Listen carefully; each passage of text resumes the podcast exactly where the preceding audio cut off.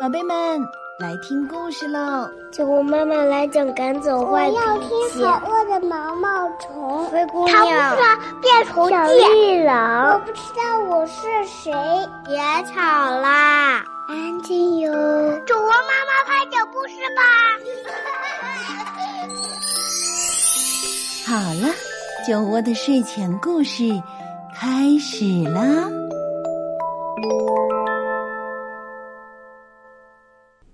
亲爱的小朋友们，亲爱的大朋友们，晚上好！欢迎收听酒窝的睡前故事，也欢迎大家关注我们的微信公众号“酒窝的睡前故事”。那今天啊，酒窝妈妈要和宝贝们聊一聊礼物。啊，一说到礼物，宝贝们肯定知道，马上就要到圣诞节了，是吗？大街小巷啊，都洋溢着浓浓的节日气氛。我们可以看到，有很多的店铺都布置了漂亮的圣诞橱窗和亮闪闪、挂满小礼物的圣诞树。而在家里呢，到了平安夜的晚上，我们的宝贝们就会戴上圣诞帽，把圣诞袜挂在床头，早早的躺在床上，等着圣诞老人来送礼物。圣诞节嘛，一定是一个有礼物的日子。可是，如果在圣诞节，因为各种各样的原因，买不成礼物，我们又怎么办呢？让我们一起来听一个不能没有礼物的日子。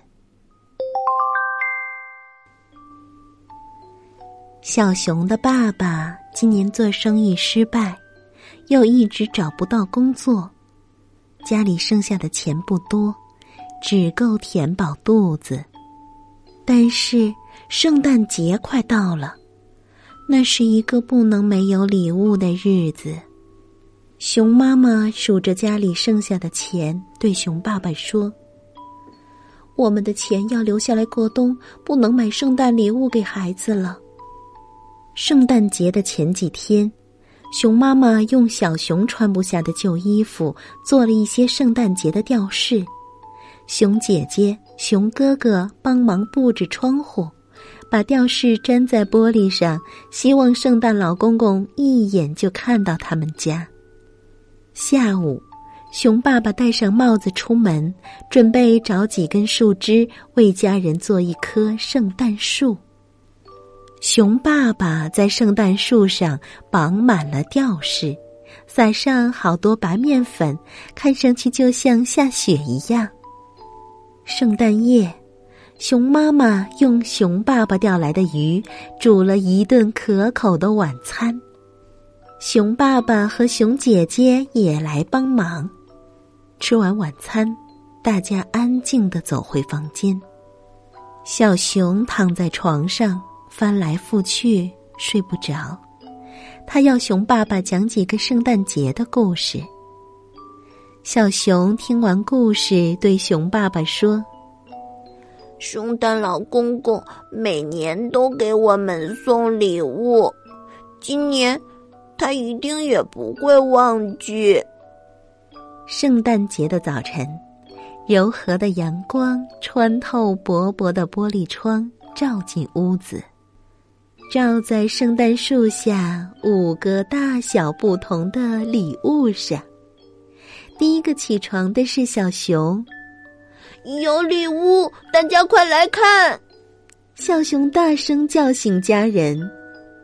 他们发现礼物上写了每个人的名字，熊哥哥高兴地说：“一定是圣诞老公公。”熊哥哥打开礼物，吓了一跳：“哦，这是我的风筝，原本卡在树上破了一个大洞，现在像新的一样。”熊姐姐的礼物是她去公园荡秋千时忘了带回家的雨伞。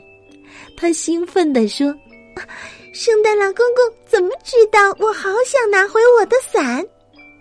熊妈妈的礼物是最心爱的衣服上一颗掉了的纽扣。熊妈妈捧着纽扣，就像那是珠宝似的。熊爸爸的礼物是他去捡树枝时被风吹走的帽子。他惊讶地说：“圣诞老公公是怎么找到的？”小熊的礼物是他最喜欢的棒球手套，擦得又干净又亮，像新的一样。熊姐姐发现一件怪事儿：圣诞树下有许多小脚印，一定是昨天晚上圣诞老公公送礼物时不小心留下来的。可是，脚印怎么这么小？熊爸爸看了小熊一眼，说：“这个圣诞老公公大概是小矮人吧。”熊妈妈笑着说：“ 这样看来，他不是圣诞老公公，应该是圣诞小小孩喽。”一整天，大家都在谈神秘的礼物，神秘的圣诞小小孩。阳光照红了每个人的脸，暖和了每个人的心。这些旧礼物使他们想起一些美好的回忆，度过了一个最特别的圣诞节。这是一个多么温暖的家庭啊！他们没有被金钱所困。大家都在为庆祝圣诞节而忙碌着，最后每一个人都有了自己的礼物，孩子和大人都笑了。你们知道是谁为他们准备的礼物吗？虽然这些礼物不值多少钱，却是每一个人真正想要的，也是充满了爱和温暖的礼物。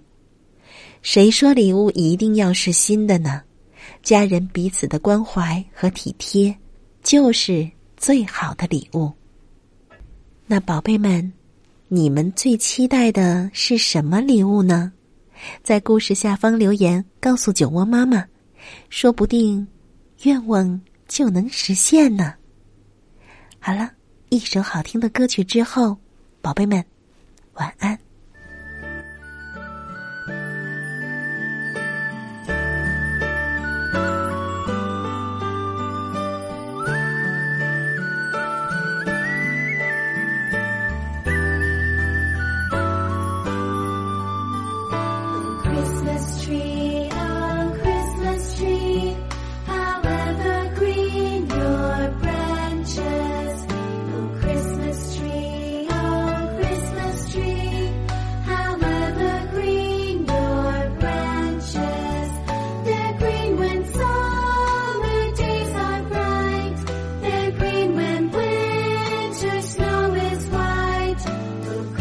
street.